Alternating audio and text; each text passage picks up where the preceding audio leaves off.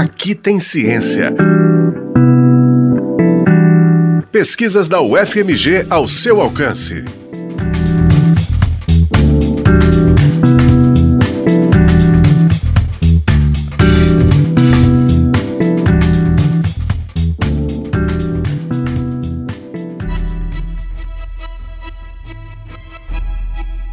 Quando a chuva ela tem uma, uma certa direção, isso aliado, né, juntamente com uma certa intensidade e uma certa velocidade de propagação, são chuvas que geralmente provocam mais inundações. Então, assim, a gente conseguiu caracterizar alguns eventos em Belo Horizonte. Os resultados eles foram muito em função disso, né? Eu consegui caracterizar, é, fazer essa faixa de, de, de alerta, vamos dizer assim, né?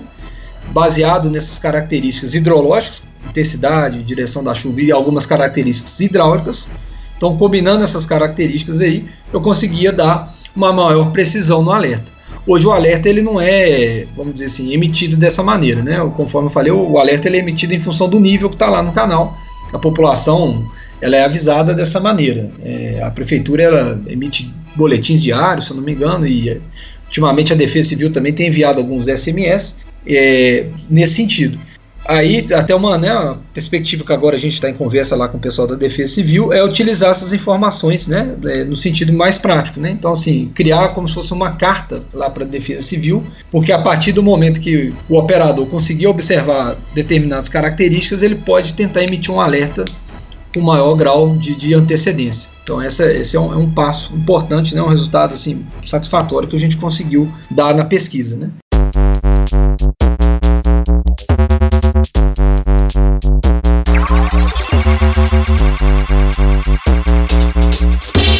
Escutou, a pesquisa que o Aqui Tem Ciência traz hoje permite que alertas mais rápidos e precisos sejam emitidos em casos de inundação em Belo Horizonte. O professor da Universidade Federal de Itajubá, Fernando Neves Lima, desenvolveu sua tese de doutorado na área de recursos hídricos do programa de pós-graduação em saneamento da UFMG. A motivação da pesquisa era encurtar o tempo de alerta e diminuir os danos causados pelas inundações bruscas que acontecem nas áreas de Belo Horizonte que estão situadas sob a bacia do Ribeirão Arrudas, como o Barreiro e o Centro. A bacia contempla cerca de 55% da capital.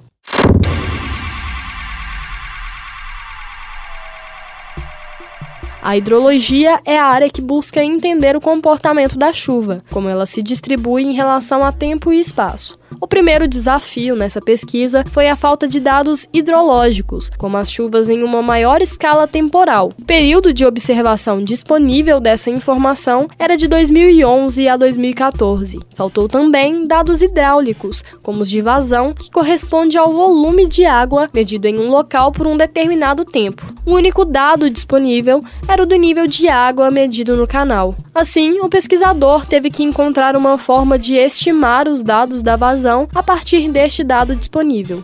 Então, o que trabalhou foi o seguinte: ó, em tal ponto do canal eu tenho uma medição de 30 centímetros de água. É, o que, que isso representa em termos de vazão? Então, há uma, uma possibilidade de possíveis vazões aí, né? De vazões aí nesse caso. E a gente utilizou métodos estatísticos, é, métodos de transformação chuva e vazão. Então, a primeira ideia era utilizar um modelo hidrodinâmico, né? um modelo que levasse em conta as características físicas da bacia. Aí discutiu-se um pouco a questão do, das características físicas, nós passamos para um modelo mais conceitual, né? um modelo com fundamentação mais matemática. E aí também aproveitou-se que na, da minha ida lá na França, eu acabei utilizando um modelo francês, um modelo conceitual lá desenvolvido na França, que faz a transformação da chuva em vazão. E aí, com esse modelo que foi possível a gente conseguir detectar né, possíveis valores de vazão, e aí a gente conseguiu determinar a faixa de possíveis alertas, né?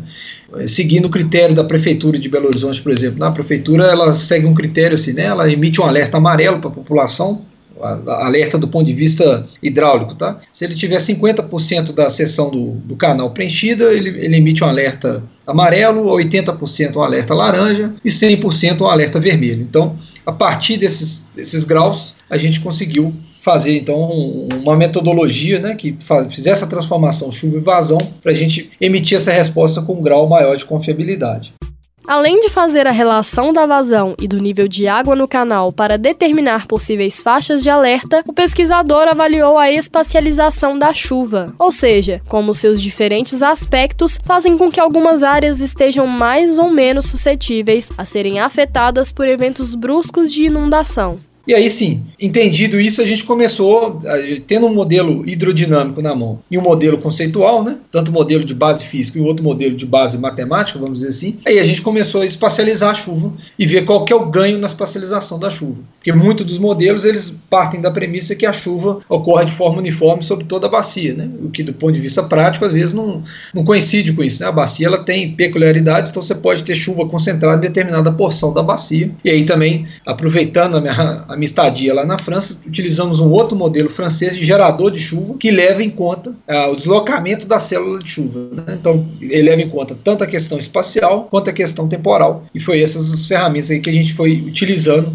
né, para fazer uma simulação estocástica, né, vamos dizer assim, uma simulação que baseava no, em dados reais, mas que a gente poderia simular 10 mil vezes, 20 mil vezes, um conjunto de chuvas possíveis de ocorrer sobre a bacia e a partir desses resultados a gente tirar informações para alertas, enfim. E aí eu consegui ver essa coisa também de, de espacialidade da chuva, conseguimos ver né, é, em alguns pontos que são mais críticos do que outros na bacia. Então, por exemplo, a região do Barreiro, por exemplo, é uma região que está muito suscetível a, chuvas intensas, principalmente quando vem chuva de uma certa direção, ela se concentra ali no barreiro, e no barreiro especificamente ele tem uma estação de nível e ali é, inunda, acontece inundações ali frequentes, né, inundações bruscas, né, que corriqueiramente é chamada de enxurrada. Então é, foi, foi importante nesse sentido. Fernando fez um doutorado sanduíche, em que parte da tese foi desenvolvida na França com financiamento da CAPES. A pesquisa foi orientada pelo professor do Departamento de Engenharia Hidráulica e Recursos Hídricos da Escola de Engenharia da UFMG, Wilson Fernandes, e coorientada pelo professor Nilo Oliveira Nascimento, do mesmo departamento. Segundo o pesquisador, o método desenvolvido durante a sua tese pode ser reproduzido para estudos em outras bacias, o que pode aumentar significativamente a possibilidade de que eventos de inundação nos centros urbanos passem a ser previstos com mais facilidade e seus impactos sejam diminuídos. No próprio programa de pós-graduação em saneamento, meio ambiente e recursos hídricos, essa tese minha meio que abriu o caminho para essa coisa de, de, vamos dizer assim, de alerta, essa questão de, de, de previsão. Né? Então, assim, a gente está ainda engateando nisso, mas já tem outros, outras pesquisas em andamento lá no, no programa. Né? A, a ideia é criar uma grande uma rede mesmo né, de, de, pesquisadores, colaboradores com outras universidades também. Né. Eu mesmo também já estou com outros alunos aqui da, da Universidade Federal de, de Itajubá. É, a gente está trabalhando na bacia do Jatobá, que é uma subbacia né, dessa do, do Arrudas também, para a gente tentar, é, agora com uma bacia um pouco menor, a gente tentar entender o problema, né? Uma bacia de dimensões menores, a gente tentar replicar isso aí. Esse foi o Aqui Tem Ciência programa semanal sobre as pesquisas realizadas na Universidade Federal de Minas Gerais, exemplos de como a ciência é importante para a nossa vida. Essa edição teve a apresentação e produção de Gabriela Dias, edição de Paulo Alquimim e trabalhos técnicos de Breno Rodrigues. A coordenação de jornalismo da Rádio FMG Educativa é de Paulo Alquimim, coordenação de operações de Judson Porto e coordenação de programação de Luísa Glória. O Aqui Tem Ciência também está na internet, em ufmg.br/rádio e nos aplicativos de podcast. Você encontra o FMG Educativa nas redes sociais, em Facebook, Twitter e Instagram.